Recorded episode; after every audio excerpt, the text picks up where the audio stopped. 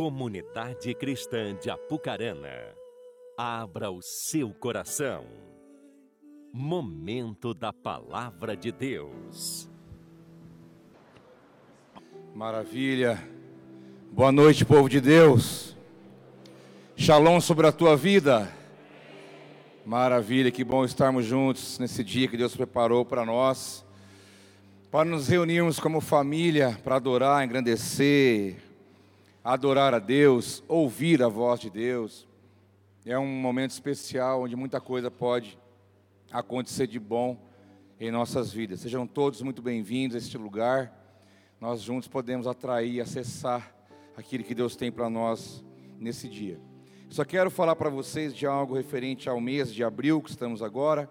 Como vocês sabem, estamos no mês da conscientização da causa do autismo, né, propagandas, campanhas, é, para trazer algum tipo de informação, de conhecimento e conscientização. Então eu quero dizer a vocês que nós estamos nos movendo por essa causa para proporcionar algo não somente no mês como esse, mas a ideia é proporcionar uma ferramenta para abençoar a igreja e também a cidade. Então nós estamos já conversando, formatando isso, conversando com alguns profissionais da área que são formados, pós-graduados ou até coisas a mais do que isso nessa área do autismo. Então nós vamos estar reunindo com profissionais e em segundo plano vamos conversar e chamar pais e mães, familiares que estão conosco e que vivem essa realidade. E a partir daí vamos criar um grupo de apoio para nós termos um tempo de compartilhamento. Nós sabemos que cada situação é única, esse transtorno do espectro autista, ele é muito único em cada pessoa, e nós então entendemos que a experiência da família, dos pais, vai trazer muita coisa para poder ajudar então, esse grupo de apoio vai ser um grupo de compartilhamento, de ajuda, de apoio, tanto de pais e mães daqui, como também profissionais que vão estar nos ajudando nessa causa. E aí, nosso passo então é abrir isso para pessoas que não congregam conosco, mas que por algum motivo né, também passam por esse desafio e querem aprender, querem contribuir, querem somar. Então, está surgindo aí um grupo de apoio para poder abençoar a igreja, a cidade eu creio que esse é o nosso papel e estamos caminhando para isso. Está comigo? Vai ser bênção demais. Já está nascendo, estamos formatando essa ideia aí. É, outra coisa, eu quero contar com as orações de vocês já desde já. Nós temos orado, nos preparado, né, tanta coisa para fazer e preparar para a nossa viagem missionária que vai acontecer. Nós vamos sair daqui de, de São Paulo no dia 4 de maio e voltaremos dia 16 Estamos indo em quatro pessoas para poder visitar os campos africanos que nós temos aliança. Então fazem dez anos aproximadamente, dez para onze, onze já, né? Gente, eu tenho um problema com data. Hã? É linha, é onze? É onze. Meu HD externo aqui. Onze anos de caminhada com a África, muitos países sendo tocados, abençoados por nós como África do Sul, né, Moçambique, Uganda, Quênia, pessoas do Malawi. Quando a gente fala África, alguns acham que é uma coisa só. Estou indo para a África. Mas você, a África tem 54 países. Então é muito grande, é muito extenso. E nós temos tocado alguns deles com a graça de Deus. Nessa viagem, vamos até Moçambique, mas vamos atingir pessoas do Malawi, que estão ali próximo, não tão próximo, é um país vizinho de fala inglesa, que vai estar ali também participando. Então, quando nós vamos, nós reunimos pastores, trabalhamos com, ele, com eles na área do ensino, da capacitação. Reunimos 200, 300 pastores e líderes lá. Né, eles vêm de longe para poder estar com a gente ali aqueles dias. Tem pastores que viajam três, quatro, cinco dias para estarem ali, participando com a gente naqueles dias, para poder estar presente. Então é muita necessidade, é muita carência, então nós estamos indo levando proporcionalmente ajuda humanitária, remédio, roupas, coisas para as crianças, treinamento para pastores e líderes, comida, arroz, farinha. Nós compramos o arroz não processado, que é o que eles têm acesso lá, farinha, para alimentar pessoas, vilas e vilarejos. Então a necessidade é muito grande. Esse pessoal que vem de fora para estar com a gente, que vem muitos de fora, a gente tem que dar para eles o alimento. Eles não têm nada para comer. E a casa que eles ficam também não tem nada para comer. Aí a tem que comprar comida para fazer. Aí eu não sei se o Elinho estava com a gente aquela vez, compramos a comida, tudo, né? Compramos arroz, compramos feijão. Ô, oh, feijão bonito tem lá. Que eles não comem geralmente, eles comem farinha só. Compramos arroz, feijão, peixe que eles chamam de lâmina. Aí, tudo comprado, eles ficavam olhando para nós e, e eu falando, vamos, vamos, começa a mexer aí que vai demorar para fazer. Fogo no chão, mas daí não tinha lenha, não tinha panela, não tinha prato, não tinha nada. Falei, então vamos ajeitar isso aí. Aí teve que comprar lenha para fazer o fogo, é, alugar panelas de alguns lugares, compramos aqueles pratinhos azul de plástico, sabe? Conhece? Que eu já usei aqui, quando no Cerávulo eu bati uma polenta na hora do recreio, rapaz. Naquele pratinho azul ainda, Fundepar, acho que agora é de alumínio, né? Não é? E lá então providenciamos, eles comiam, se fartavam, crianças, doces, é, é, lanche, nossa, é uma festa. Mas para isso precisamos de uma coisa. Sabe o que nós precisamos de? Dinheiro, meu irmão. Sabe o que é dinheiro, money? É isso. Então, por isso eu estou falando para você essa situação. Eu, nós precisamos levantar recursos. Quanto mais recursos nós levarmos, mais poderemos fazer. Tem uma igreja numa área muito carente que já caiu a igreja quatro vezes, com vento, com chuva, levanta, cai, levanta, cai. Eu falei, não, vamos parar com isso vão comprar bloco, vão levantar esse trem de bloco, para que o vento não derrube, não vencia mais. Levantava de, de bambu, palha, é, emendado com pedaços de zinco. Não. O terreno nós compramos para a glória de Jesus, amém? O terreno está comprado lá. E vamos levantar essa igreja de bloco lá, com uma escolinha de criança, para eles poderem ter a estrutura que eles precisam. O bazar que teve agora no começo do ano foi uma bênção. Levantou recurso que vai nos abençoar. Mas agora eu quero contar com você diretamente. O Pix para você abençoar a obra missionária. Anota aí na tua mente. missõescca@gmail.com. Essa é a chave, tá bom? Sabe o que você faz? Sai daqui não come pizza não. Manda para cá. Entendeu? Até dia 4 tem tempo. Se você Qualquer dia que você pode ofertar, tira do teu celeiro, que Deus tem te dado, envie para nós, porque nós temos uma grande obra para fazer lá. Queremos entrar com, uma, com um tanto de remédios, e a, é tanta coisa que temos para fazer. Mas precisamos da graça de Deus em primeiro lugar, da unção de Deus, né, para estarmos indo ali, e você pode participar disso diretamente. Então faça uma doação para abençoar essa nação, esse povo que precisa tanto. Renuncie ao que você tem, compartilhe, plante uma semente para que a sua oferta possa trocar, tocar outras nações. E eu tenho certeza que a semente vai cair na terra fértil, ela vai crescer, ela vai dar frutos, e é você mesmo que vai colher em nome de Jesus. Então vamos junto nesse desafio aí, missão África. Paralelo a isso, irmãos, temos, uma, temos ajudado a missão no Nordeste, que vocês conhecem, no Rio Grande do Norte. Então são tantos desafios que nós temos participado, é uma honra para nós, é um privilégio poder ser um canal de bênção no reino de Deus. Vamos abrir a Bíblia em Atos capítulo 3. Atos capítulo 3. O pessoal perguntou que da escola de crescimento, quem não pode vir, faz faculdade, mora em outra cidade, está longe, não pode estar aqui, dê o seu nome, faça sua inscrição você vai fazer a escola de crescimento à distância. Você vai receber todo o conteúdo onde você estiver. Ninguém vai ficar de fora de aprender aqui na escola com a gente, ok? Atos capítulo 3, versículo 1. Diz assim a palavra do Senhor.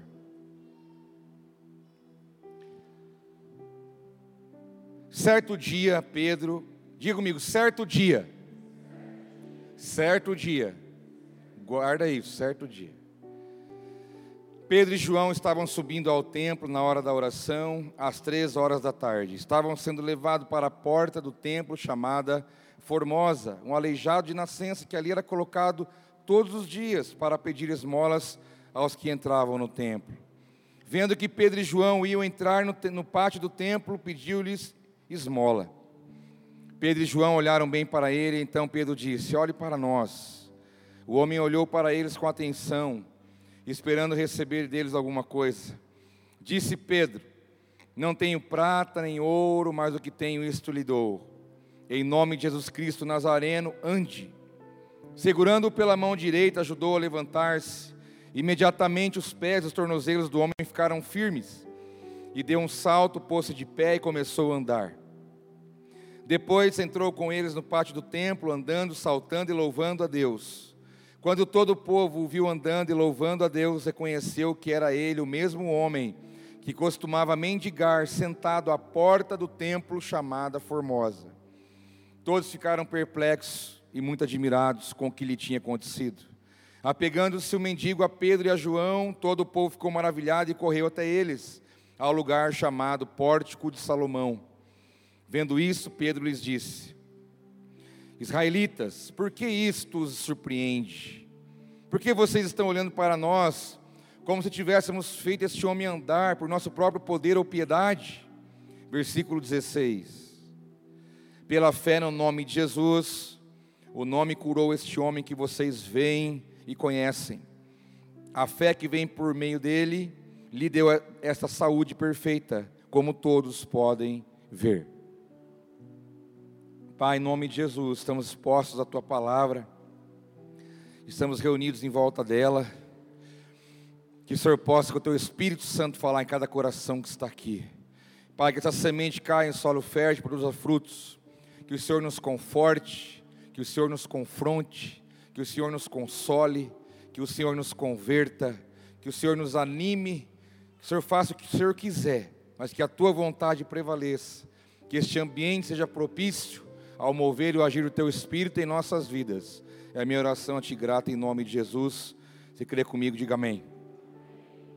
Atos capítulo 3, Atos dos Apóstolos. Podemos chamar também de Atos da Igreja. A igreja aqui está começando. A igreja está dando seus primeiros passos em direção àquilo que Deus tinha e tem como propósito. Quando nós falamos igreja, não é a instituição, mas o corpo, homens, mulheres, filhos, filhas, que de certa forma estavam sendo tocados e resgatados pelo poder da palavra e pelo sacrifício de Jesus, que nesse momento aqui de Atos, já não estava mais aqui na terra como homem, já tinha subido à destra de Deus, como assim aconteceu em Atos capítulo 1. Mas, meus queridos, aqui em Atos 3, começa um certo dia, mas se nós olharmos um pouquinho antes, capítulo 2, o poder, a glória, o marco na história, não só da igreja cristã, mas em toda a história da humanidade. Um pouquinho antes de capítulo 3 de Atos, nós vemos o Atos 2, o Espírito Santo sendo derramado. Nós vemos o Pentecostes se cumprindo, a palavra de Jesus se cumprindo. Quando Jesus diz ficar em Jerusalém até que do alto, já revestidos de poder. Houve ali o advento do Espírito Santo, derramar do Espírito Santo. Houve ali o mover do Espírito Santo tremendo que marcou aquelas pessoas.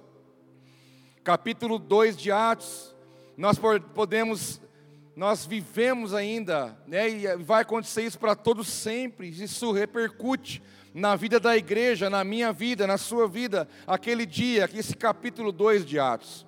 Capítulo 2 de Atos, Jesus tinha ido subido aos céus no capítulo 1, capítulo 1 e eles estavam naquela expectativa de uma promessa. Deus falou: Olha, vocês vão continuar fazendo a minha obra, eu vou derramar o meu espírito sobre vocês, vocês vão viver coisas extraordinárias que vocês nunca viveram. E eles estavam naquela espera, e esse dia chegou, esse momento aconteceu, revolucionou o mundo da época, as pessoas, as cidades, as nações. Aquilo provocou uma revolução. Então, o capítulo 2 foi uma revolução na história daquilo que nós chamamos de igreja primitiva. Então, logo depois do capítulo 2, onde é narrado os fatos do derramamento do Espírito, pregação de Pedro, conversões, mudanças, transformações, curas, milagres, sinais, a dinâmica da igreja, daquelas pessoas, como elas caminhavam. Então, quando você passa o capítulo 2, nós entramos no 3, e aí então vem a, a, a expressão, certo dia. Então, certo dia não é qualquer dia, mas é um dia em que algo aconteceu. Certo dia, a Bíblia já nos chama a atenção: opa, o que nós temos aqui, alguma coisa aconteceu aqui. Deus nos chama a atenção para esse tempo, para esse espaço. Você que gosta de interpretação de texto, que gosta de português, temos professores aqui sentados, né, ouvindo essa palavra, eu já disse para eles, me ajudem, quando houver um erro de concordância, alguma coisa me fala, porque eu gosto de ser corrigido pelos professores que aqui estão. é uma alegria falar para vocês. Nós entendemos que aqui houve um grande mover do Espírito Santo, em Atos 2, mas em Atos 3, certo dia, aqui já nos localiza num tempo e depois já somos localizados a um espaço, aonde fala onde aconteceu esse momento. Então nós vamos descobrindo no texto as riquezas que ele nos traz, daquilo que é um momento importante, que está registrado aqui para nós, para a edificação da nossa fé, para nos ensinar, para nos trazer fundamentos. A igreja nascendo, o advento aconteceu, Pedro e João juntos, e um certo dia, um certo dia, algo começa a acontecer. Então, em primeiro lugar, eu quero te falar o seguinte: que há importância, há muita importância nos movimentos intencionais. É muito importante você perceber os movimentos intencionais. Que após um certo dia, uma movimentação aparece. Começa uma movimentação aqui no texto, na narrativa bíblica, movimentações de pessoas, de lugares, de propostas, de intenções, de tantas coisas que nós podemos perceber. Porque diz que então que Pedro e João estavam subindo ao templo para a hora da oração. Era costume daquela época a oração três vezes ao dia, cedo, à tarde, à noite. Era normal as pessoas terem esse tempo de para buscar a presença de Deus. Por mais que o Espírito Santo já tinha sido derramado, o templo ainda era um lugar buscado para ter um tempo com o Senhor, para ter devoção, para adorar, para estudar a Escritura, para receber, para ser orientado, para ser fundamentado. O tempo era uma expressão onde Deus se movia, onde Deus falava, é onde as pessoas podiam buscar ali uma vida, uma conexão com a sua vida espiritual. Então nós vemos que Pedro e João estão pensaram, vamos, vamos, estavam indo juntos. O livro de Atos traz outros momentos onde esses homens estavam juntos, fluindo naquilo que Deus tinha para eles. Pelo menos sete vezes você vê Pedro e João juntos, participando de um momento especial, de algo que Deus fez, algo tremendo como esse que nós vamos, que nós relatamos aqui. Então nós percebemos na vida desses homens, Pedro e João, a devoção, a busca, a disposição e um movimento, um deslocamento para poder então ir fazer algo. Há uma movimentação aqui intencional. Eles saíram de casa e falou: "Vamos", ou passaram a algum lugar, não sei, mas foram até lá com esse objetivo de buscar a Deus, de estar ali, dando continuidade a, a, a, a estar alimentando a fé, a estar buscando a presença de Deus. O livro de Atos, capítulo 2, versículo 46, diz que todos os dias eles frequentavam o templo, todo dia eles iam até lá, todo dia eles tinham essa atitude, essa ação, essa disposição. Nós podemos perceber que então os discípulos estão no movimento, do movimento de deslocamento em direção a um lugar, em direção a um momento, em direção a algo que eles não sabiam ainda o que ia acontecer. Mas havia aqui uma, uma, um movimento intencional. Intencional vem de proposital, né? De propósito, tinha um objetivo, um foco. Eles estavam indo em direção a algo que eles queriam viver, experimentar diante do Senhor. Mas não era só esse o único movimento desse, desse começo de história. A Bíblia diz que esse homem que era aleijado de nascença, mendigo, coxo, todos os dias ele era levado ali, na porta daquele templo, para pedir esmolas. Então houve também um movimento intencional desse homem de estar ali buscando seu recurso, já que ele não podia trabalhar, já que ele não podia se deslocar, ele dependia de alguém e o levasse. Então houve um movimento da parte dele, porque ele, ele precisava de alguém que o levasse.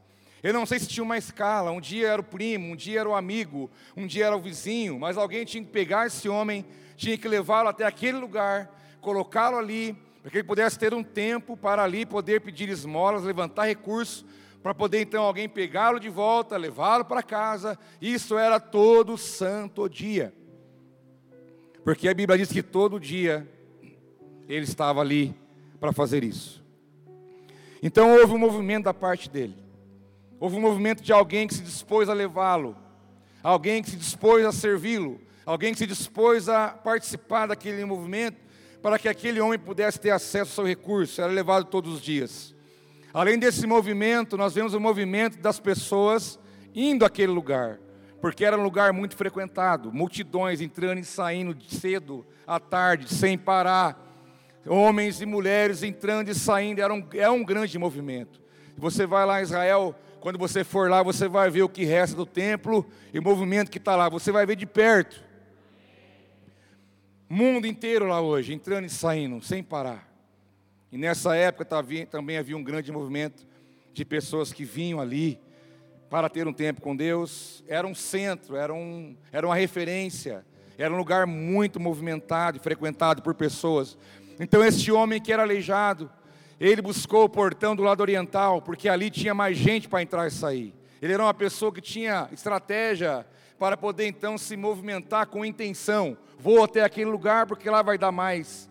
Então você me leva né? mas dependia de alguém. Imagino ele que ele tinha todo um trabalho de quem vai me levar amanhã. Eu ficava pensando, se a pessoa não vier, se ela atrasar, vou perder um dia. Eu imagino ele mandando um WhatsApp à noite, ó, amanhã você não esquece, eu preciso estar lá. Quem sabe um MSN? Amanhã eu tenho que estar lá. Eu preciso estar lá para ganhar meu dinheiro. Movimentos, pessoas, situações, realidades mas muitas movimentações aqui eram e foram de maneira intencional. Intencional. Isso nos ensina algumas coisas, porque nós também nos movimentamos tanto nessa vida. A gente vai, a gente volta, a gente faz, planeja, escreve, apaga, escreve de novo. E o mundo girando, e as coisas acontecendo, e correria, e tanta coisa acontecendo. Precisamos entender que no reino de Deus, nós temos que ter mais foco, mais objetivo, mais prioridade naquilo que estamos nos propus, propondo a fazer. Movimentos intencionais. Por exemplo, você hoje pensou, amanhã eu vou no culto da noite, certo? Aí você já se preparou, passou o seu dia, chegou a hora, você se organizou e veio. Um movimento intencional. Você veio com uma intenção, com um propósito. Mas você percebeu que na nossa vida há movimentos e ações e energia depositada, muitas vezes para, vamos ver o que vai dar? Vamos ver o que vai dar? Ou daqui já vai para lá, de lá vai para cá, e o tempo passa e as coisas acontecem e nós não atingimos objetivos, porque muitas vezes não temos movimentações intencionais, orientados pela palavra e pela presença de Deus. Nós precisamos nos orientar pela palavra para que a nossa expectativa possa ser focada e aumentada no Senhor. O texto continua. Irmãos, perdão pela voz, tá? Essa onda fria atingiu a Maranhão 500. Tem gente pior que eu lá em casa agora.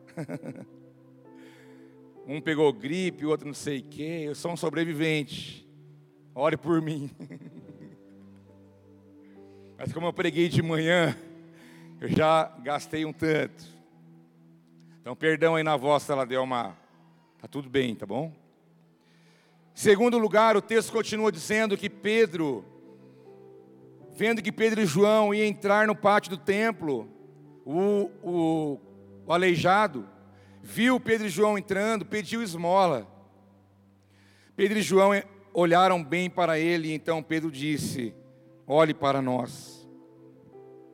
Segundo lugar, é necessário, além de você ter movimentações intencionais, é preciso percepção no movimento que você está fazendo. E uma percepção não só de saber o que está acontecendo ali, mas uma empatia com um da sua volta. Uma percepção empática. Pedro e João chegando, aleijado ali, dá uma esmola, dá uma esmola, dá uma esmola aí, me ajuda. Pedro e João olharam bem para ele, Pedro disse: Olhe para nós. Meus irmãos, quando a palavra fala o templo aqui, o templo aqui é um complexo, entendeu? Era uma coisa muito grande. Não é igual você entrou no templo aqui, igual você entrou por aquela porta. Esse templo aqui era muito grande, um quarteirão, muito mais do que isso. Então, fora daqui, como se tivesse um monte de coisa além daqui. Imagine um pátio muito grande aqui na frente, com pilares, algo coberto. Depois mais um pátio aberto. E lá longe, portões espalhados em volta para que as pessoas pudessem entrar. Então, o templo é um complexo, é uma quadra, é um lugar muito grande, que eles estão falando aqui. Tanto é que em Mateus 21, versículo 12, diz que Jesus entrando no templo, ele derrubou as bancas de comércio. Mas não era o templo, era lá, lá fora ainda, lá nos pátios, onde eles estavam vendendo coisas para o sacrifício. Lembra que José e Maria foi apresentar Jesus em Jerusalém, compraram uma pombinha para poder ofertar, porque as pessoas não podiam trazer. Imagina José e Maria viajando dias num jumento e levando ainda animais para ofertar em Jerusalém. Era muito muito trabalhoso. Então José falou, falou para Maria: Vida, arruma as coisas. e o sacrifício? Não, mulher, lá nós compra. Lá, chegando lá, nós compra alguma coisa, vamos comprar lá, porque para levar daqui é muito, é muito difícil. Então essas pessoas mal intencionadas vendiam coisas lá. E ganhavam dinheiro, vendiam de maneira corrupta, super, super faturada. Jesus chegou, viu aquela cena e picou o pé no, no sentido atualizado da coisa. Ele foi de maneira hostil e não se escandalize, mas quase violenta. Falou: "Que isso que estão fazendo?" Ele foi derrubando e foi porque ele, mas disse que ele fez isso ao entrar no templo. Mateus 21, 12. Mas aqui ainda é o pátio, um lugar fora. Então esse aleijado, ele estava num portão além do pátio, lá na entrada, lá longe, como se fosse daqui, mais dois quarteirões para lá. É onde ele estava sentado em um dos portões que dava acesso. Pediu esmola. Pedro falou, Pedro olhou bem para ele falou: "Olhe para nós". Uma percepção empática. Quantas pessoas não passavam por aquele cara todo dia, entrando e saindo, entrando e saindo Quantos não deram esmolas? Quantos não conheciam? Ele era conhecido, famoso. Todo mundo sabia quem ele era. Mas quando ele pediu a esmola, Pedro olhou bem para ele. Sabe por quê, meus queridos? Deus espera de nós uma percepção do mundo à nossa volta. Não podemos acostumar com o cenário. A palavra diz que por se multiplicar a iniquidade, o amor de muitos esfriaria. Não é comum para nós um menino indinho pedindo coisa num frio desse de Apucarana, com o pé no chão. Não pode ser normal para nós. Não pode fazer parte de um cenário. Não pode, isso não pode ser normal para você e nem para mim. Eu preciso parar, eu preciso olhar, eu preciso saber por que, de onde, quando e como. O que eu posso fazer? Porque quantas pessoas não passam, mas muitas vezes ninguém olha, ninguém percebe, ninguém, ninguém vê.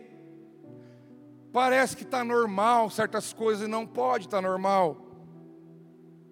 Nós temos que entender que o Espírito Santo quer gerar em nós uma percepção, como gerou naqueles homens, quando passaram por ali, o mendigo pediu a esmola, eles pararam, diz a palavra que eles olharam bem para ele, não só olharam, Pedro e João não só olharam, mas olharam bem, perceberam, pararam, orar, olharam nos olhos daquele homem. Nós temos que olhar à nossa volta, tem pessoas precisando, pessoas sofrendo, seja por uma questão física, emocional, espiritual, familiar, seja lá qual for, mas eu tenho certeza que perto de mim, perto de você, tem pessoas que todo mundo passa e não está nem aí com a vida dela, não está nem aí com o que ela está enfrentando, não está nem aí com nada, mas nós temos que ser diferentes, nós temos que perceber o mundo à nossa volta, as pessoas que estão no nosso caminho e olhar bem para elas. Isso vai demandar de nós abrir mão de outras coisas, abrir mão de correria. quem sabe parar, se for necessário. Pedro parou, olhou bem para ele e disse: Olhe para nós. Eu me identifico com ele aqui. Que quando eu estou para algum lugar e vem aquelas pessoas pedirem, ou comida, ou moeda, sei lá o que for, primeiro eu tenho que falar alguma coisa. Aí depois vamos pensar na segunda etapa. E eu tenho o costume de falar: olha para mim. Porque quando você dá um sinal para a pessoa que ela imagina que ela vai ganhar alguma coisa, ela vem olhando para a tua mão. Não é? O que, vai sair dali? Ai, Jesus, esses dias o cara já veio para mim assim no vidro do carro, que aquele, ai, ai, aquele, ai, nego, tá perigoso, ele fica tranquilo. Nascido e criado nessa quebrada. Não tenha medo. Aí o cara veio no vidro, assim, já, ele não olhou para mim, ele bateu o olho lá, ó, o olho biônico, aonde fica as moedas. Falei, ô cabra, olha para mim, calma, vamos conversar. Porque é necessário olhar e parar e olhar bem. E Pedro disse: olhe para nós. Um olhar que atravessa a barreira do egoísmo, um olhar que percebe a alma das pessoas. Mas, meu irmão, nós estamos falando de perceber alguém, mas agora digo uma coisa para você: você já inverteu essa ótica? E quando é você? Como é bom ser percebido. Como é bom alguém olhar para você e falar: Meu, tá tudo bem, cara. Como é que tá as coisas? Que dia que você mandou uma mensagem? Vou falar para vocês aqui. Que dia que você mandou uma mensagem para o Carlão, para o Elinho, para o Marcel? Que dia que vocês mandaram? Sem pedir nada. Cara, como é que tá as coisas? Está tudo bem? Vocês estão bem aí? Estão precisando de alguma coisa? Com café, quem sabe? Que dia? Só para você fazer uma análise, sabe por quê? Todo mundo precisa desse olhar. Alguém precisa do nosso olhar empático, mas você também precisa, você não é de ferro. Você não é de ferro. E quando você está numa situação difícil, arrastando, quem sabe, uma parte emocional da tua vida, quem sabe um paralítico, como dizem na linguagem aí fora, com uma fratura emocional, e alguém aparece para você e olha para você e percebe e fala: Meu irmão, como é que você está? Você está com a cara meio apagada. Eu uso a expressão: Você está asa meio caída. O que, que você tem, cara? Está tudo bem? É tão bom quando alguém olha assim para a gente. Saiba de uma coisa: você vai precisar e precisará sempre de um olhar como esse, de alguém que perceba que você não está num dia legal, que você está triste, amargurado, angustiado, sofrendo, com medo, mas uma voz aparece, porque Deus vai levantar alguém, que Deus use você para ser essa pessoa, para olhar o mundo à sua volta e olhar bem, olhar e falar: o que está acontecendo? Como é bom ser percebido pelo outro. E os discípulos estavam aqui, cheios do gás, eles tinham aprendido muito bem com Jesus o que, o que significa a palavra compaixão. Jesus andava e eles iam juntos, porque o ingrediente do milagre é o amor.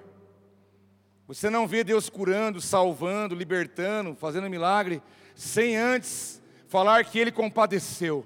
Diz lá: compadecendo-se então deles, curou. Movido por compaixão, expulsou o demônio porque teve compaixão, libertou. Jesus então ele era movido pelo amor, o ingrediente do milagre é o amor.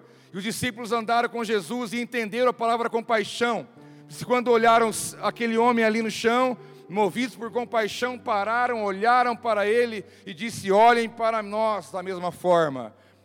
E Jesus, eu acho que estava no céu, tinha acabado de subir, né? no capítulo 1, Jesus subiu ao céu. Imagina Jesus lá, oh maravilha. Eles entenderam. Eles entenderam. Eu não estou mais lá, o meu espírito está neles. Mas olha que beleza, olha lá o que eles estão fazendo, estão continuando a fazer o que eu fiz. E eu tenho certeza que Jesus vibrou nesse momento, por saber que eles andavam na verdade, manifestavam a verdade, como João diz que não tem alegria maior do que meus filhos, discípulos, andarem na verdade, não há alegria maior do teu Cristo, de ver você andando na verdade e também percebendo o mundo à sua volta, manifestando o amor, a compaixão daqueles que cruzam o seu caminho. Manifeste uma, uma percepção empática. Aí então o homem olhou para eles, o aleijado, com atenção, esperando receber deles alguma coisa. Disse Pedro: Não tenho prata, não tenho ouro, mas o que eu tenho te dou. Em nome de Jesus Cristo Nazareno, ande. Ande. É necessário nós estabelecermos conexões celestiais, porque aqui o céu moveu. Não era só alguém compadecido de um outro, não era só uma questão natural acontecendo, mas ali o céu moveu naquele momento. Houve um agir de Deus, o Espírito Santo, o poder de Deus veio naquele ambiente. Os discípulos foram movidos por esse poder de Deus e olharam para ele e disseram: Olha, não temos prata, não temos dinheiro, não temos nada, mas o que eu tenho eu te dou, levanta e anda. E a verdade é que essa conexão estabelecida no céu produziu grandes efeitos, porque é um movimento intencional uma percepção alinhada, e você uma conexão com ouvindo a voz de Deus, o sobrenatural vai acontecer. Olharam no olho, olharam a alma daquele homem, e o homem, como eu falei agora há pouco, o homem olhou para eles e falou: Agora eu vou ganhar. Os caras pararam. Ou seja, quanto que eu vou ganhar nessa? Sabe que nós aprendemos com, a, com esse momento da vida desse homem? Que nem sempre que você precisa, realmente você precisa. Você pode pensar, eu precisava de um dinheiro hoje. Poderia resolver minha vida, poderia arrumar não sei o que, poderia arrumar não sei o que outro, poderia fazer isso, fazer aquilo. Vezes você acha que você mais precisa hoje é dinheiro. Como esse homem também achava, que eu mais preciso agora é dinheiro. Que eu tenho que levar o dinheiro para casa. Mas quando os discípulos olham para ele, dizem: oh, não é dinheiro que você precisa de verdade. Dinheiro vai te ajudar de alguma, forma. Porque o dinheiro era um problema momentâneo. Ele estava pensando em resolver o problema dele naquele dia. Ele estava pensando que ele tinha que comer naquele dia. Ele estava pensando, eu tenho que levar umas moedas para casa hoje. O meu problema é momentâneo. Mas eu quero te dizer uma coisa, meus irmãos. Tem coisa e muita coisa que o dinheiro não resolve. Tem pessoas vivendo algo hoje que dinheiro todo do mundo não pode fazer nada. Tem pessoas passando por situações hoje que dinheiro nenhum do mundo pode resolver. E esse homem achava que a necessidade dele era, era só o dinheiro. Eu quero resolver meu problema agora. Deus não quer resolver o teu problema agora. Ele quer resolver a tua vida para que isso possa reverberar por toda a eternidade na sua caminhada. Deus está vendo muito além do que o hoje, está vendo muito além do que o momento. Ele vê aquilo que você não está vendo, Ele conhece o futuro. Então, o nosso Deus, Ele não quer te resolver o problema momentâneo, mas Ele quer ter um momento, uma experiência, Ele quer manifestar a Sua glória na sua vida. O cara falou: Eu quero dinheiro, dinheiro eu não vou te dar agora, mas o que eu tenho eu te dou. É muito mais do que isso, você vai andar, você vai trabalhar, você vai andar, você vai viver você vai ter dignidade, você vai ser reconhecido, você vai ter uma vida diferente, não vai ficar aqui com a mão estendida pedindo para as pessoas, você vai, você vai ter para dar. Eu não quero te dar um dinheiro para você voltar para casa e amanhã estar tá aqui de novo, eu quero te dar algo muito maior: vida, cura, libertação, transformação, para você levar para, para a sua vida inteira. Ele achava que precisava de dinheiro. Mas o Espírito Santo disse: não, ele precisa de algo muito mais do que isso. Então, nem sempre que você precisa, realmente aquilo que você precisa. Porque o Pai sabe de fato que nós precisamos. Não tenho ouro nem prata, mas o que eu tenho é o meu poder. E o meu poder vai muito além daquilo que o dinheiro pode alcançar. Porque só o poder de Deus pode pegar um cara desse de nascença, aleijado, colocar ele de pé. Só um poder de Deus pode transformar a vida de uma pessoa, restaurar um casamento, depositar um novo ânimo no meu e no teu coração, abrir nossa mente para entender as verdades de Deus. Só o poder de Deus pode consolar aquele que está ferido e machucado. Só o poder de Deus é que dá paz em meia guerra. É o poder de Deus que nós precisamos, irmãos. Se for dinheiro e recurso, Ele também pode dar, Ele não tem problema com isso. Mas Ele sabe qual é a nossa real necessidade. Em quarto lugar, nós precisamos de conexões celestiais para ouvir o que Deus está falando naquele momento, para poder fazer como uma resposta. O céu fala, você responde, com ações e atitudes. Mas as conexões celestiais, elas têm que te humanizar. Elas têm que te humanizar. Você não pode vestir uma capa de hiper, super espiritual e achar que você está em outro nível, que você não está mais disposto a certas coisas, você está meio enjoado, está com umas frescuras, parece que você já não vê o que está ali, já começa a olhar por cima, e às vezes faz de você uma pessoa arrogante, soberba, sei lá o que. Toda conexão celestial, toda experiência com Deus precisam nos humanizar. Você pode cuspir fogo, dar pirueta, ter dons espirituais, sabedoria e graça. Você pode fluir no Espírito Santo, mas você tem que ser gente. Você tem que ter cheiro de gente. Você tem que ter vida de gente. Você tem que estar disposto a ser humanizado. Para que você possa entender o que gente passa. Para entender o que gente precisa. Para entender como gente enfrenta as coisas aqui embaixo. Para entender o que é humildade, dependência, crescimento, maturidade. É preciso nós sermos humanizados e não que inflados ao ponto de nós acharmos que somos melhores do que alguém. Esses homens eram tão cheios do Espírito Santo que eles podiam falar levanta e anda, como Jesus fez. Mas eles foram, tiveram uma atitude humanizada. Diz o texto, segurando pela mão, ajudar o homem a levantar. Dá a mão aqui, cabra. Ajudou a levantar. E imediatamente os pés e os tornozelos do homem ficaram firmes. E de um salto, pôs-se de pé e começou a andar. Dá a mão aqui. Meu irmão, se você não seja orgulhoso da tua santidade, nem da sua espiritualidade, isso vai ser usado contra você. Mas seja um homem de Deus, uma mulher cheia de Deus, do amor de Deus, ao ponto de estender a mão para alguém que está aqui embaixo. Vamos ser humanizados. Vamos perceber o mundo à nossa volta. Deram a mão para o homem, levantaram ele. Esse homem nasceu assim, ele nunca ficou de pé. Ele nunca se firmou em suas próprias pernas. Ele não sabia o que era ficar de pé, não sabia o que era andar. Ele não sabia o que era isso, que já nasceu com essa deficiência. Mas os homens o pegaram pela mão, ajudaram a levantar, ele ficou de pé. Diz a palavra que os tornozelos do homem ficaram firmes. Porque você imagina o cara nunca andou na vida. Como é que anda? Como é que faz? Como é que acontece?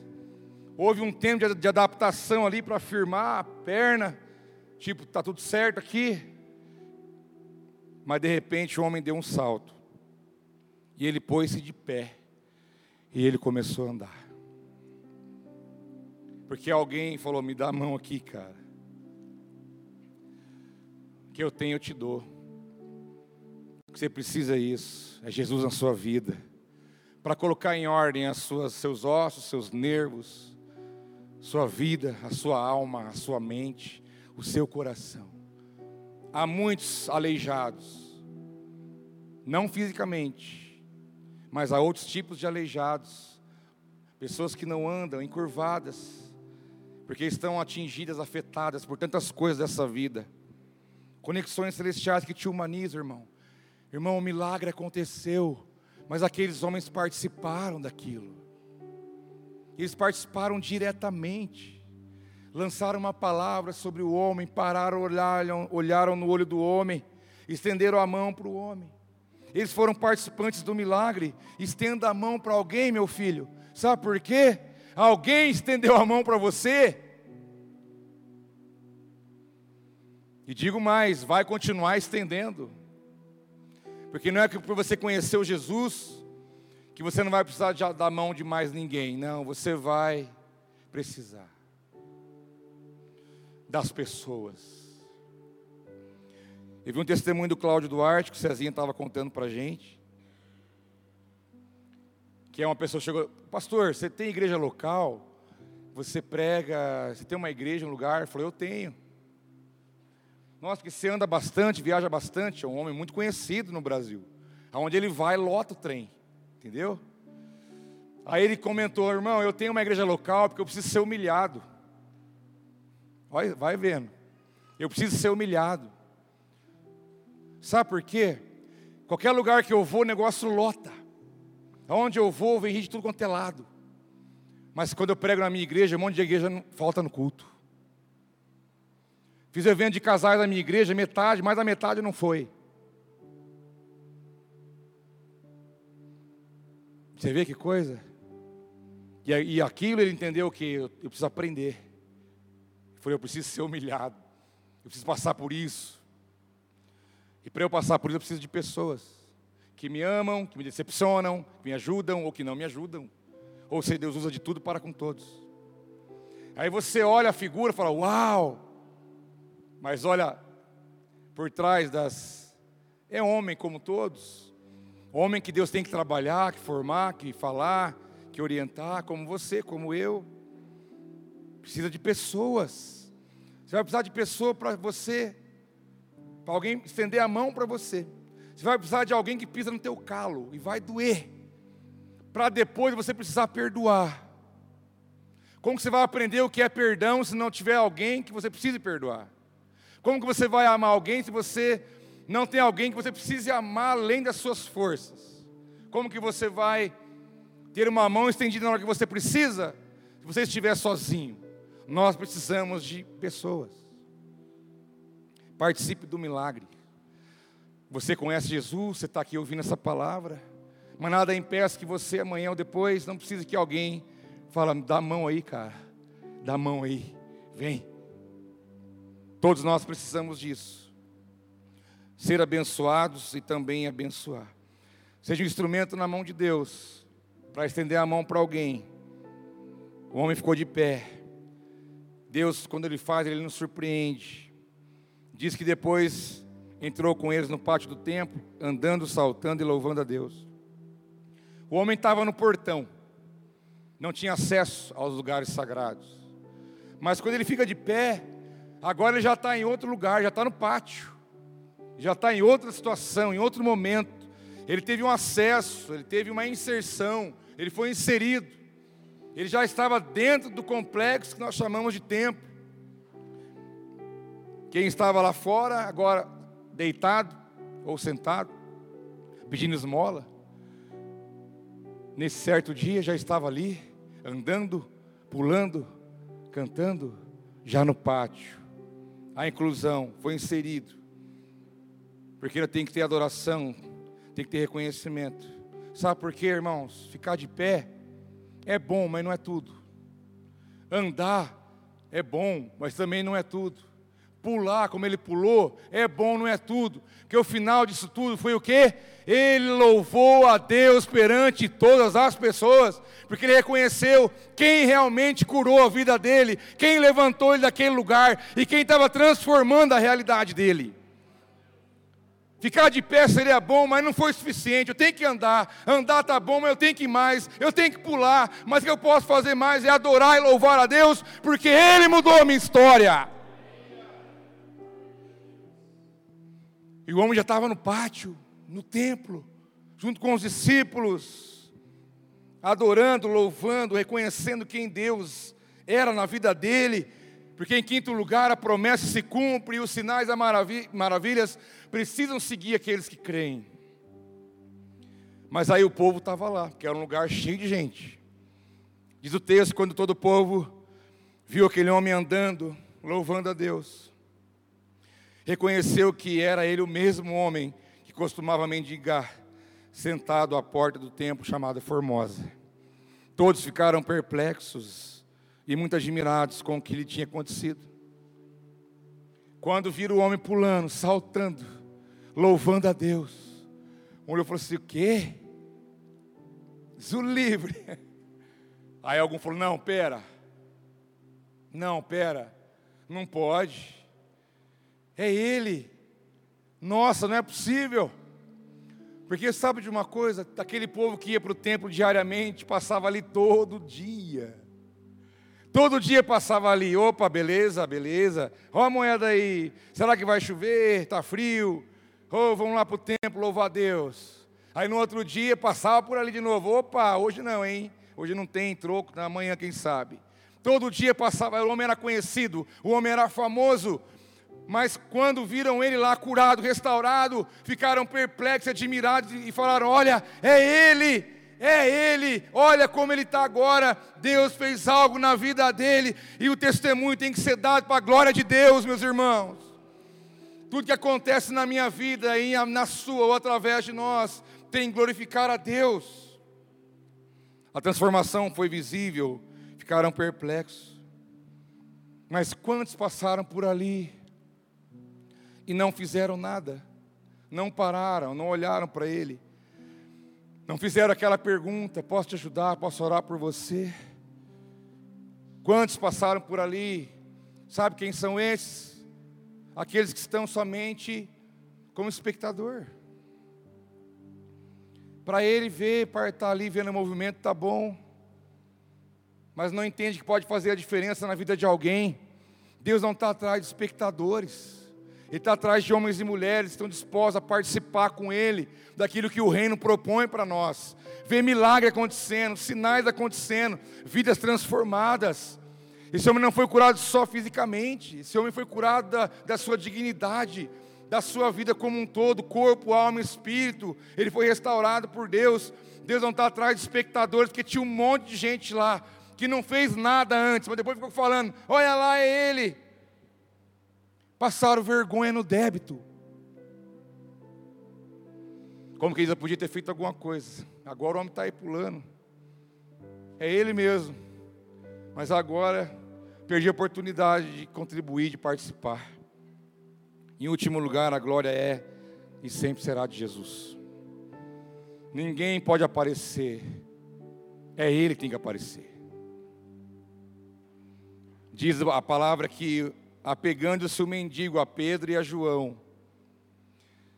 Todo o povo ficou maravilhado e correu até eles, ao lugar chamado Pórtico de Salomão.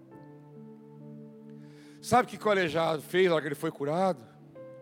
Ele podia falar: Nossa, estou andando, valeu, vou nessa, valeu aí, hein? Sabe aquele negócio? Vamos lá em casa. Quando falar assim, ó, qualquer dia eu vou, não vai ou falar para o seu dia que der eu vou, não vai. Vamos combinar uma hora dessa? Esquece. Ele podia falar: Ó, valeu, hein? Obrigado.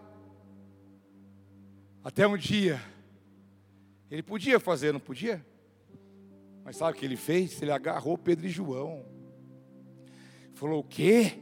Onde vocês forem, eu vou. Ele apegou-se ele agarrou no sentido de literalmente agarrar e pegar em Pedro e João. E foi com eles, porque aqui ele já não está mais no pátio do templo, ele já está no pórtico de Salomão. Já está lá dentro, na porta de ir no lugar mais importante que, que aquele lugar representava. O pórtico de Salomão são os alpendres, é o lugar do templo onde tem pilares, uma área coberta, é uma, hora, uma área quase VIP, porque o pátio é abertão, tem essa área coberta onde tinha ali as pessoas se reuniam para adorar, para estudar a escritura, para ter um tempo junto. Era um lugar que dali era só abrir a porta e entrar no lugar santo. Ele já estava ali. O homem que estava lá fora sentado sem acesso a nada, já estava adorando, dançando, já estava no pórtico de Salomão, porque ele entendeu: eu não posso caminhar sozinho, me ajuda a chegar lá, eu preciso saber como que eu faço para ir até lá. Eu quero ir com vocês aonde vocês forem, eu vou. Irmãos, a caminhada com o Senhor no reino de Deus não há carreira solo. Você precisa de gente, de alguém falível como você, pecador como você, mas que é uma voz na sua vida, que pode te levar a algum lugar, que pode te ajudar a orar por você, te socorrer, estender a mão. Não queira caminhar sozinho, isso é loucura. O reino de Deus não cabe carreira solo. O reino de Deus é um, um reino coletivo, onde a proposta é irmãos, filhos e filhas de um mesmo Pai, que cumprem o mesmo propósito, andando em unidade, em direção àquilo que o cabeça Cristo nos orienta. O mendigo apegou neles, solejado. Todo o povo ficou maravilhado, entrou no pórtico de Salomão. Por isso que a gente fala para você, bicho, conecta. Bicho, você entendeu o que dizer, né? É que às vezes a, a, tem a nova linguagem de hoje e tem a linguagem ultra mega hiper atualizada. Bicho, conecta. Vem, vamos andar. Aprende com alguém, ensina outro, dá o que você tem, recebe o que você nunca teve. Ninguém tem tudo. Abaixa Seja humilde, não seja soberbo nem altivo. Mas entenda, você precisa de andar com alguém, precisa estar próximo, conectado no corpo que é, que é a igreja, que são as pessoas. Ali você vai crescer, aprender, amadurecer, ao bater das pedras que as quinas saem. Mas saiba de uma coisa: é preciso nós vivermos essa realidade daquilo que Deus apresenta para nós. Você dá e recebe mas a glória tem que ser totalmente de Jesus. Não pegue nada meu, não presta. Pegue o que tem de Jesus em mim, você pega. E eu quero o que tem de Jesus em você. E assim nós vamos caminhando e glorificando o Senhor. Então o texto no versículo 16 termina dizendo: Pedro fala pela fé. Não, Pedro diz assim um pouquinho antes, no último, no 12. Vendo isso, Pedro lhes disse: Israelitas, por que isso surpreende vocês? Por que vocês estão olhando para nós como se tivéssemos feito esse homem andar por nosso próprio poder? Foi pela fé no nome de Jesus. O nome curou este homem que vocês veem e conhecem. A fé que vem por meio dele lhe deu esta saúde perfeita, como todos podem ver. A glória é de Jesus. Você cantou hoje é tudo, não, tem tudo, tem tudo a ver com Ele. Esse culto está acontecendo aqui porque tem tudo a ver com Ele. Nós não teríamos condição de juntar aqui todos nós, vamos reunir lá a tal hora, esquece. Nós não temos condições para isso. Há muitos interesses pessoais. Mas quando nós abrimos mão disso e vamos juntos num só objetivo adorar o Senhor, então aqui nós adoramos a Ele. Aqui você ouviu oração feita em nome dEle. Aqui você ouviu a palavra dEle. Você viu que grandes coisas podem acontecer em qualquer dia da sua vida. Porque diz a Bíblia, um certo dia. Então, um certo dia pode ser qualquer dia. Um dia é suficiente para Deus surpreender a mim e a você com a sua glória e com o seu poder. Amanhã, segunda-feira, ai meu Deus.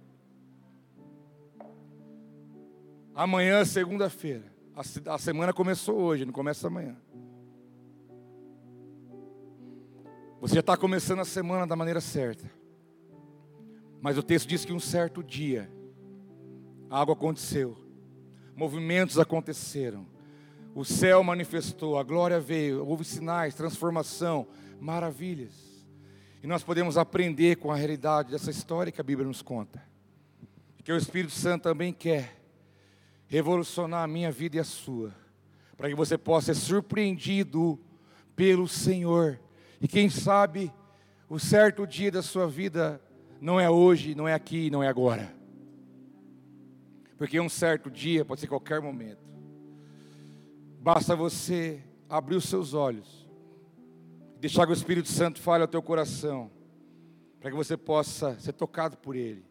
Que não tem a ver comigo, tem a ver com Ele, não tem a ver com, com aquilo que Ele é em nossa vida. Vamos ficar em pé para a gente orar?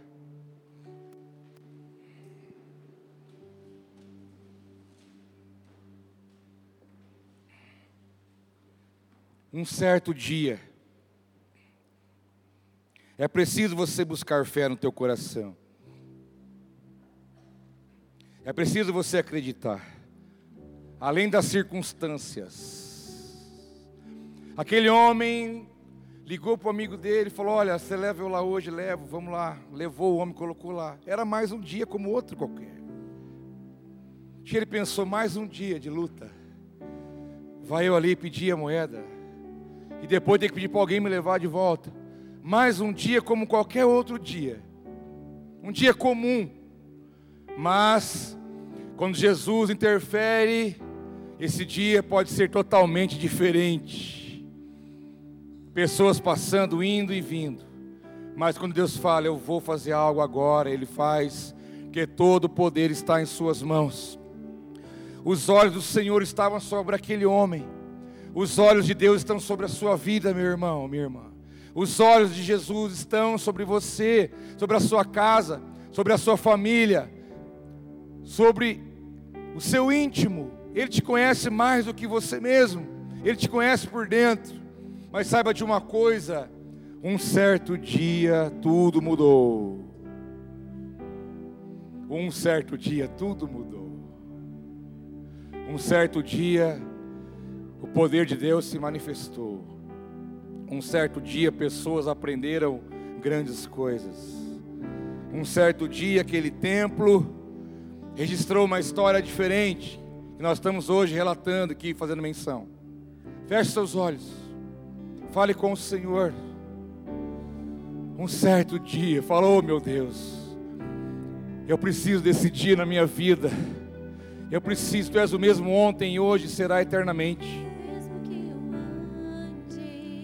O Espírito que estava sobre Pedro, sobre João, é o Espírito Santo. Ele está aqui nessa noite em nosso meio. Pela palavra de Deus, Ele está aqui. Um certo dia em um certo dia, tudo pode acontecer.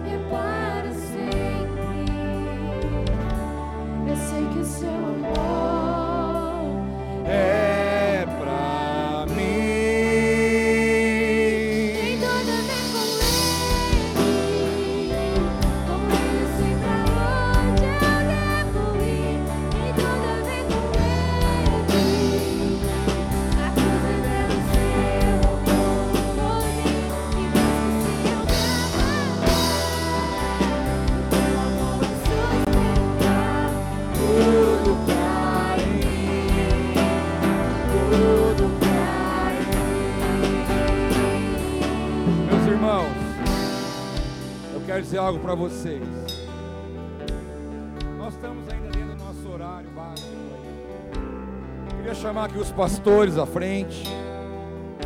Algo que o Espírito Santo me leva a fazer agora. O pessoal que ministra em oração, da intercessão, fiquem aqui também espalhados. Que nós vamos fazer um desafio de fé. Desafio de fé nessa noite. Pessoal que ministra em oração, fica aqui na frente para ficar disponível para os irmãos que aqui virão. Ali estava um homem aleijado, uma situação precisando de uma intervenção de Deus.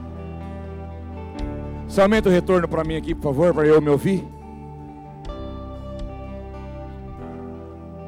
Mas aquele homem recebeu algo através de Jesus mas da mão de outras pessoas, através de Pedro e João, foi que ele recebeu algo que mudou a história dele. Que aqueles homens carregavam a presença do Espírito Santo. Eu digo para você, foi em um certo dia, foi num certo dia, onde grandes coisas aconteceram. Se você quer fazer esse dia na tua vida hoje, e você tá crê que Deus pode mover na causa, na tua vida, na tua casa, para manifestar um poder sobrenatural de transformação, de restauração, de cura, de milagres, de sinais. Quero convidar você a sair do teu lugar e venha aqui para frente. Os irmãos vão estar orando por você. Vão colocar as mãos sobre a tua vida e vão declarar sobre você que esse é o dia, porque é num dia desses, um dia comum, é que Deus vai fazer uma grande obra na tua vida, na tua casa. Se você quer, vem diante do altar do Senhor. Vem aqui, venha, receba uma oração de fé pela tua vida. Venha, traga, traga sua família, se você assim o quer. Faça desse dia o grande dia da sua vida. Faça desse dia o grande dia da sua vida.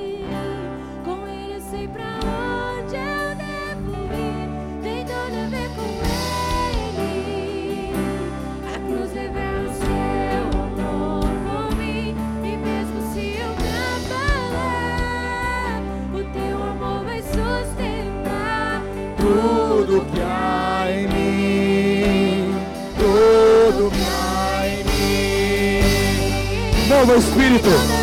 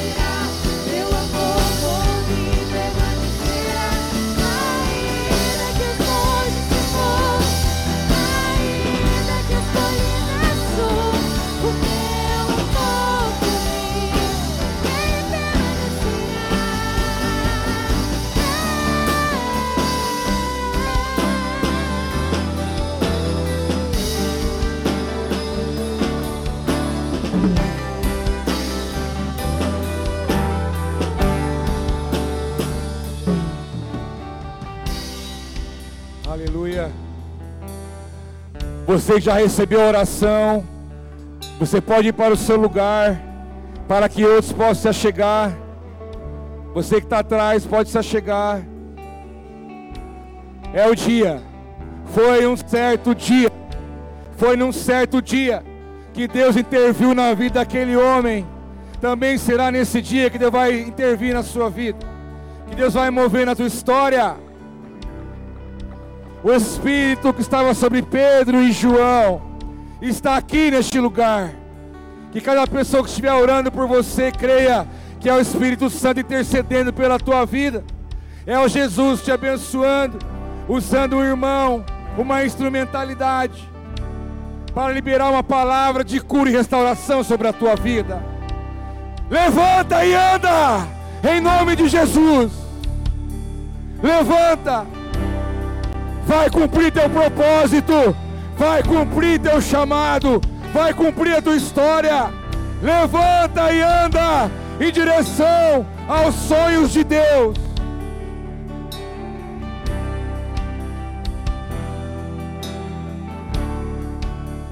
Oh.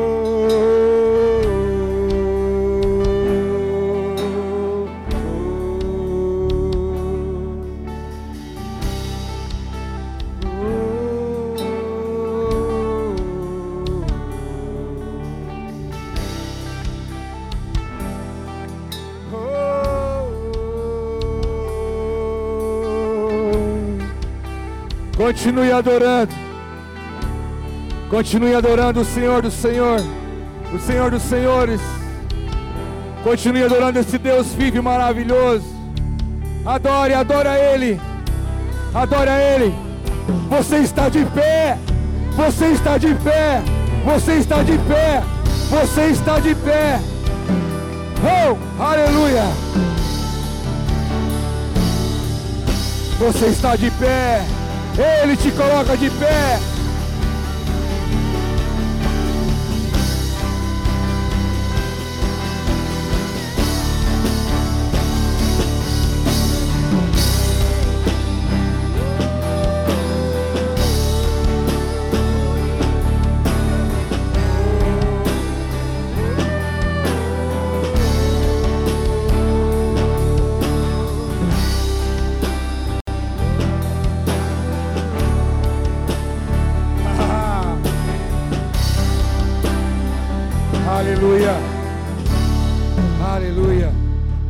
Irmão, há um Jesus neste lugar, que Ele te coloca de pé.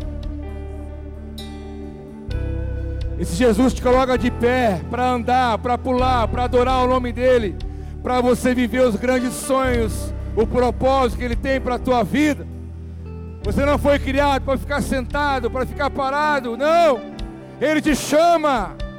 Vamos caminhar, vamos andar em direção aos propósitos eternos. O céu fala, nós respondemos com a nossa fé e com a nossa vida. Foi num dia, foi em um dia e hoje é o seu dia. Pela fé eu declaro, pelo poder da palavra de Deus, pelo poder da palavra de Deus eu declaro. Hoje é o dia que o Senhor escolheu para trazer transformação em toda e qualquer realidade. Ele é poderoso para fazer infinitamente mais, além do que nós pensamos ou pedimos. Aleluia.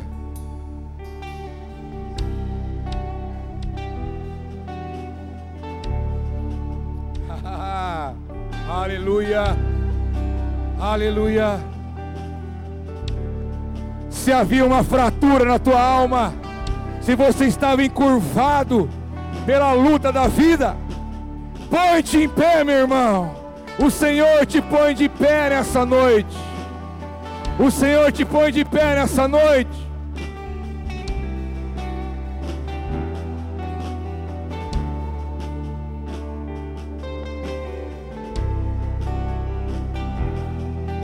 Aleluia.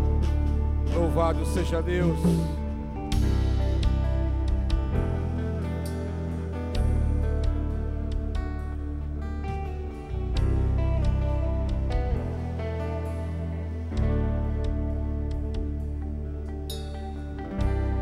Exalte o Rei dos Reis. Exalte o nome dele, meu irmão. Exalte o nome do Rei dos Reis e Senhor dos Senhores.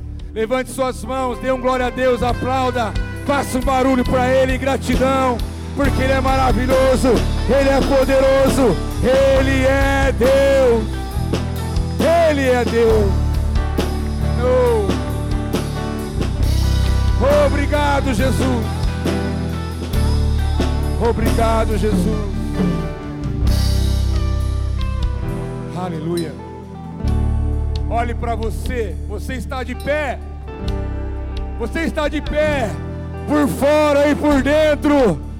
Eu declaro que você está de pé por dentro e por fora, para viver todo o propósito que Ele tem para a tua vida, meu irmão. Oh, aleluia. Obrigado, Jesus, por essa noite. Obrigado pela tua palavra. Obrigado pelo teu amor. Obrigado, Jesus.